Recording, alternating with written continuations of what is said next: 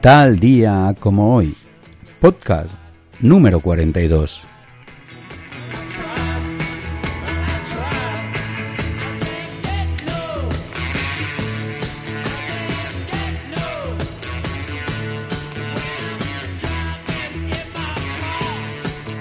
El Club de los 27, o en inglés más conocido como Forever 27 Club o Club 27, es el nombre utilizado para referirse al grupo de personas músicos, artistas y actores que fallecieron a la edad de los 27 años. En realidad, es un fenómeno cultural que surge en los años 70 tras la muerte de cuatro famosos cantantes, puntas de lanza de la cultura en esos años, y que en la actualidad siguen siendo de una forma u otra referentes rodeados de historias fascinantes que hace que muchos de ellos sigan siendo mitos, formando parte del legado cultural de la humanidad. Y esto es debido a que han dejado verdaderas obras que nos acompañan en nuestras vidas, voces con la capacidad de seducirnos, de despertar en nosotros emociones y letras de sus canciones que han sido verdaderos himnos o en su caso estandartes o símbolos de la lucha y de los derechos sociales o de la contracultura en los revolucionarios años 60. Hoy, en tal día como hoy, vamos a dedicarlo al Club de los 27 y pondremos como fecha el día 3 de julio, ya que en ese día de 1969 morían Brian Jones, integrante fundador de los Rolling Stone, que justamente fue quien bautizó al grupo tras escuchar una canción de blues en el Moody Waters.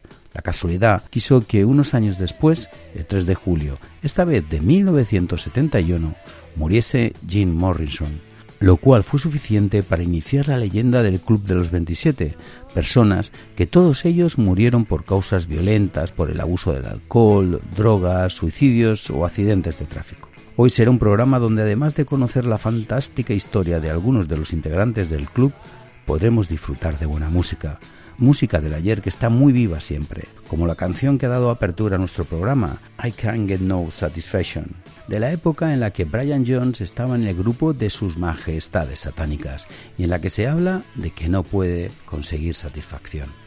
La insatisfacción posiblemente fue una de las causas por la que estos jóvenes vieron truncadas sus vidas, el tener que enfrentarse al impacto social y cultural que provocaron, la permanente presión por aportar calidad a sus canciones, a sus actuaciones, a la forma de vida desordenada y llena de excesos, al alcohol y las drogas, en definitiva, de cuestiones que los sobrepasaban y que para sobrellevarlo cayeron en una dinámica de autodestrucción.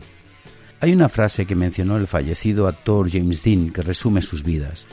Vive rápido, muere joven y deja un bonito cadáver.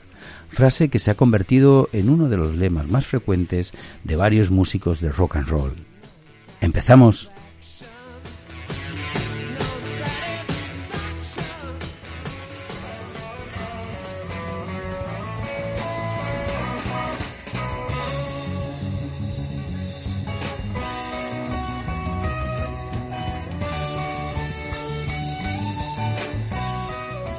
Si tuviéramos que hacer una lista de los más conocidos integrantes de este club, coincidiríamos en los siguientes miembros.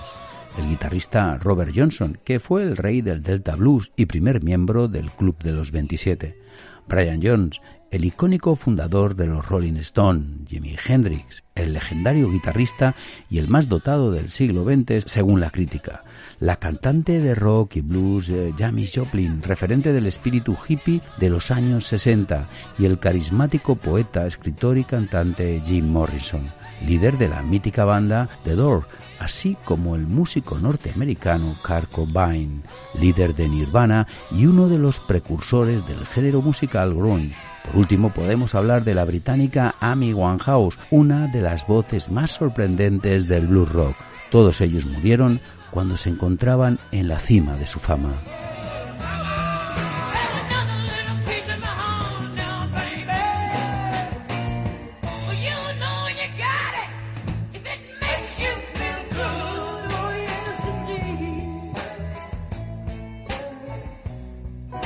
No cabe duda que el número 27 tiene algo de misticismo. Por ejemplo, el Corán cita por su nombre a 27 profetas, entre ellos Jesucristo, siendo un número de alto valor simbólico para el islamismo. Por otro lado, si lo analizamos desde el prisma de la numerología, es un número altamente orientado a la espiritualidad, a la capacidad creativa y a la imaginación, a la vez que se relaciona con la salud, la medicina y las terapias alternativas. En todo caso, sea de una forma u otra, la ciencia nos dice que el famoso Club de los 27 no tiene nada de místico. Es mera casualidad que se ha dado alrededor de personas con gran impacto social.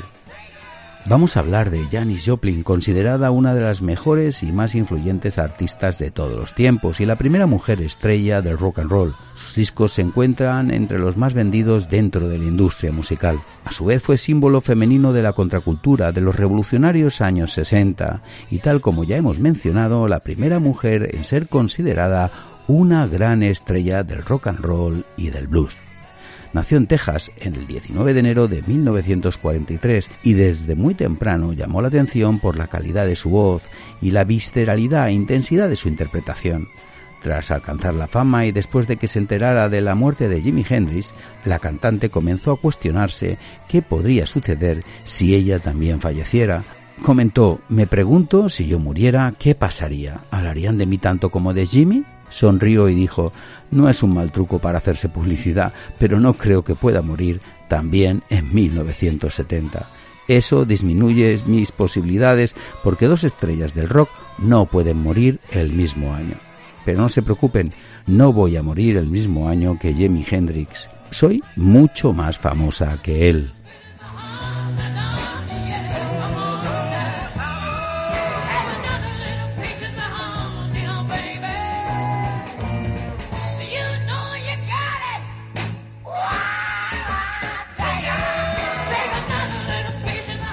Pero la cantante no sabía que tenía una cita con la muerte y que ésta iba a producirse a menos de un mes desde el fallecimiento de Jimi Hendrix, un sábado 3 de octubre de 1970. Esto ocurrió cuando Janis Joplin se disponía a grabar las partes vocales de la canción Buried Alive and the Blue, que su traducción sería algo así como Enterrada viva en el blues. La grabación se iba a dar en un estudio de Los Ángeles. Se retiró a descansar a su habitación en el Landmark Motor Hotel. Como la cantante no apareció en el estudio al día siguiente, tal como habían acordado con el productor, sus amigos decidieron visitarla al hotel, pero al entrar a la habitación la encontraron muerta, tirada en el suelo a un lado de su cama. La causa oficial de su deceso fue una sobredosis de heroína, probablemente bajo los efectos del alcohol. Joplin fue incinerada y sus cenizas esparcidas desde un avión en el Océano Pacífico. En su testamento, Jenny Joplin dejó 2.500 dólares para realizar una fiesta en su honor y se repartieron pasteles de chocolate mezclados con hachís entre los cerca de 200 asistentes que llegaron a la particular celebración.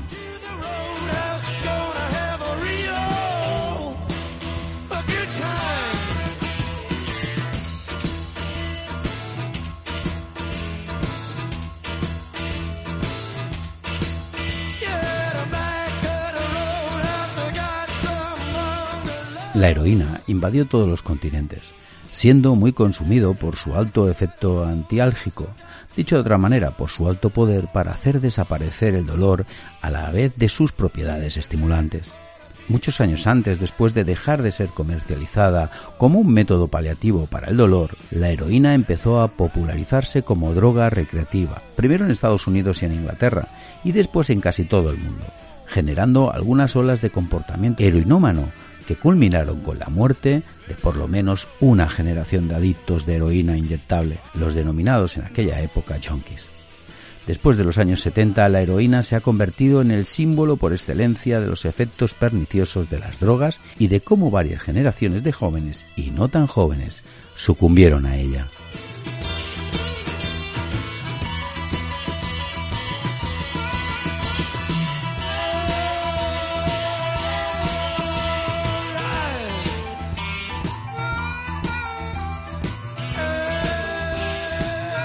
Como le ocurrió a otro gran artista del Club de los 27, nos referimos a Jim Morrison, el célebre vocalista de la banda de rock The Door, considerado por críticos y admiradores como uno de los cantantes más representativos e influyentes de la historia del rock e icono de rebeldía en la cultura popular, representando la brecha generacional y la contracultura juvenil. Morrison se colocó en el número 47 de la lista de los Rolling Stones de los 100 mejores cantantes de todos los tiempos y el número 22 de los 50 mejores cantantes de rock según la revista Classic Rock.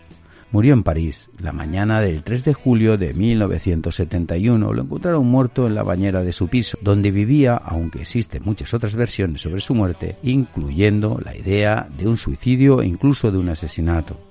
Se declaró que murió por un paro cardíaco, según el acta de función. Se dice que pudo haber muerto de una sobredosis de heroína, pero como no se realizó la autopsia, se discute la causa exactamente de su muerte. En todo caso, se pone sobre la mesa la opción que la causa de su muerte fuera cualquiera de las otras drogas que habitualmente consumía, como el LSD, el cannabis y peyote, cuestión que coge más fuerza como causante de que se le parara el corazón, ya que la heroína, según dicen, no era su droga favorita. En todo caso, y a pesar de morir a los 27 años, Jim Morrison dejó un legado cultural incalculable, ya que además de sus nueve álbumes de estudio y 18 álbumes en vivo, fue guionista, actor y productor.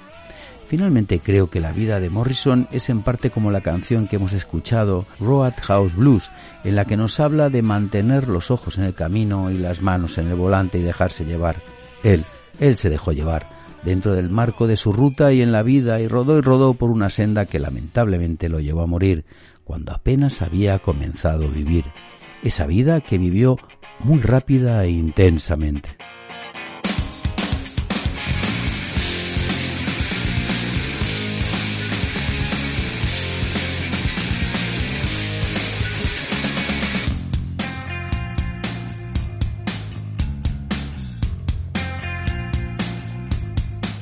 Si hay un caso triste en la lista del Club de los 27, podríamos decir que es el caso de Car Combine, juntamente con el de Amy Winehouse, una lista de jóvenes muertos cuando se encontraban en la cima de su carrera, las drogas como denominador común, y este no es un caso diferente. Cobain lo encontraron muerto en su casa de Seattle. Se había disparado un tiro en la cabeza un 8 de abril de 1994, dejando a su lado una nota de despedida en la que se percibe la presión de ser lo que es para millones de personas. Le pesa, le cuesta llevar esa fama, es un lastre para él. Siente presión y miedo por defraudar y sin duda es un ser sensible envuelto en una depresión que hizo que no viera otra salida que la de matarse.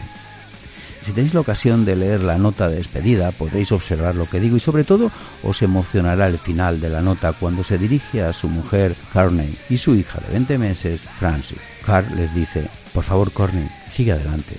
Por Francis, por su vida, que va a ser mucho más feliz sin mí. Os quiero.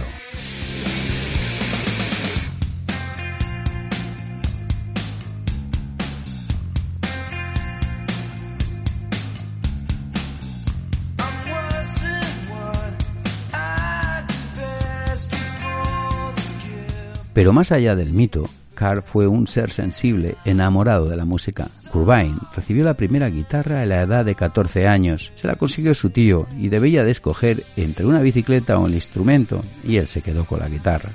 Desde ese momento, Curvine intentó formar bandas con amigos, interpretando canciones de ACDC, Led Zeppelin, entre otros. Carr conoció a su mujer en 1990 casándose un 24 de febrero del 92 y poco después nació su hija Francis un 18 de agosto de 1992. Durante su corta vida, Carr luchó contra la depresión, la bronquitis crónica y contra un intenso dolor físico debido a una condición estomacal crónica que nunca fue diagnosticada y que le causó mucho daño durante mucho tiempo y que le afectó emocionalmente. Cubain tuvo su primer contacto con las drogas a principios de 1980, iniciándose en el consumo de la marihuana a la edad de 13 años. Esta relación con las drogas no le dejaría hasta el mismo día de su muerte.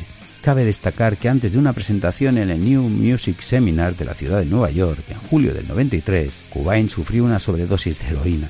En vez de llamar a una ambulancia, su mujer le inyectó naloxona, para sacarlo del estado de inconsciencia. Unas horas más tarde, Cubain tocó junto a Nirvana uno de los conciertos más memorables del año. El público no notó todo lo que pocas horas antes había pasado Kurt.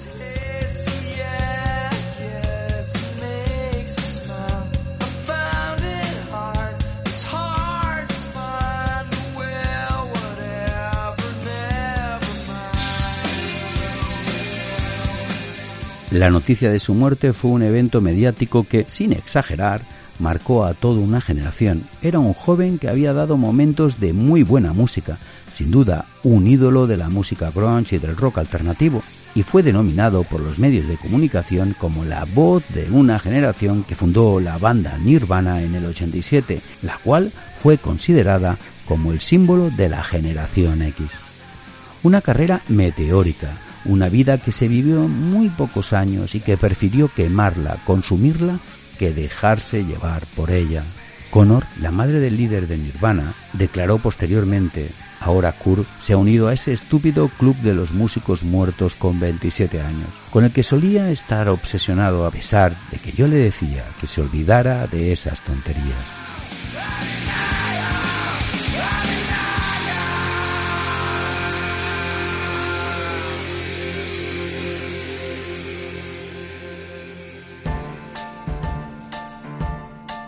Pero si hay alguien que parecía predestinada a entrar en el Club de los 27 es Amy Winehouse, considerada como la voz que encarna la esencia del soul. Ya con su segundo álbum de estudio consiguió cinco de las seis nominaciones a los Grammy y ha vendido más de 20 millones de copias. En ese segundo álbum aparece la canción que dio título y que fue el tercer sencillo que sacó. Nos referimos Back to Black, canción que escribió ella acompañada de Mark Ronson. Podríamos decir que fue una canción íntima que expresaba todo el sentimiento y emociones que Amy llevaba dentro.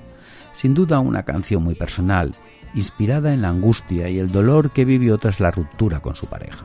Back to Black trata de volver a la oscuridad como estilo de vida, volver a la depresión y los excesos de drogas y alcohol que finalmente acabarían con ella cinco años más tarde, y que sin duda podemos considerarlo como la crónica de su futuro. Sus amigos y familiares definían a la cantante como una persona cariñosa, inteligente y sobre todo amante de la música.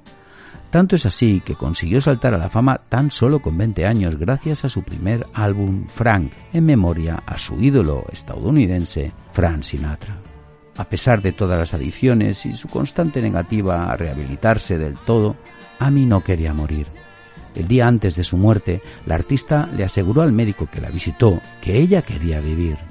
Sin embargo, el exceso de alcohol, la bulimia, la huella de la heroína y su enfisema pulmonar por fumar crack la destrozaron por dentro.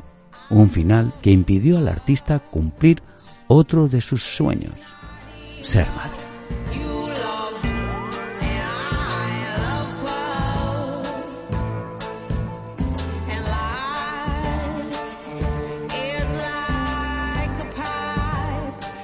Vamos llegando al final de mi cuadragésimo segundo podcast, el dedicado al día 3 de julio, día que hemos dedicado al Club de los 27, club en los que sus integrantes tuvieron una vida de excesos, así como historiales de traumas personales, de problemas de autoestima y fragilidad y sobre todo la incapacidad para sobrellevar las exigencias de la fama.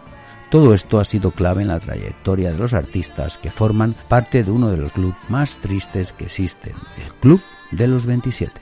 Lo que comenzó siendo como una mera casualidad fue ganando popularidad entre las masas con cada nuevo nombre que se añadía hasta convertirse en una de las leyendas urbanas más macabras sobre la cara oculta de la industria musical. Para alimentar aún más las conjeturas, gran parte de los fallecidos del Club de los Eternos 27 murieron cuando se encontraban en el momento más álgido de sus respectivas carreras, como si alcanzar esta edad marcara un punto de inflexión, un hito en las vidas de estos genios que son clave en la música contemporánea. Aunque el nombre de los artistas que hemos citado como Brian Jones, James Joplin, James Morrison, Kurt Cobain y Amy Winehouse siempre estarán ligados a las adicciones, no es justo que se las recuerde solo por eso. Son mucho más que el alcohol y las drogas. Son personas que han sido capaces de emocionar a generaciones y que siempre quedarán en el recuerdo musical de la humanidad.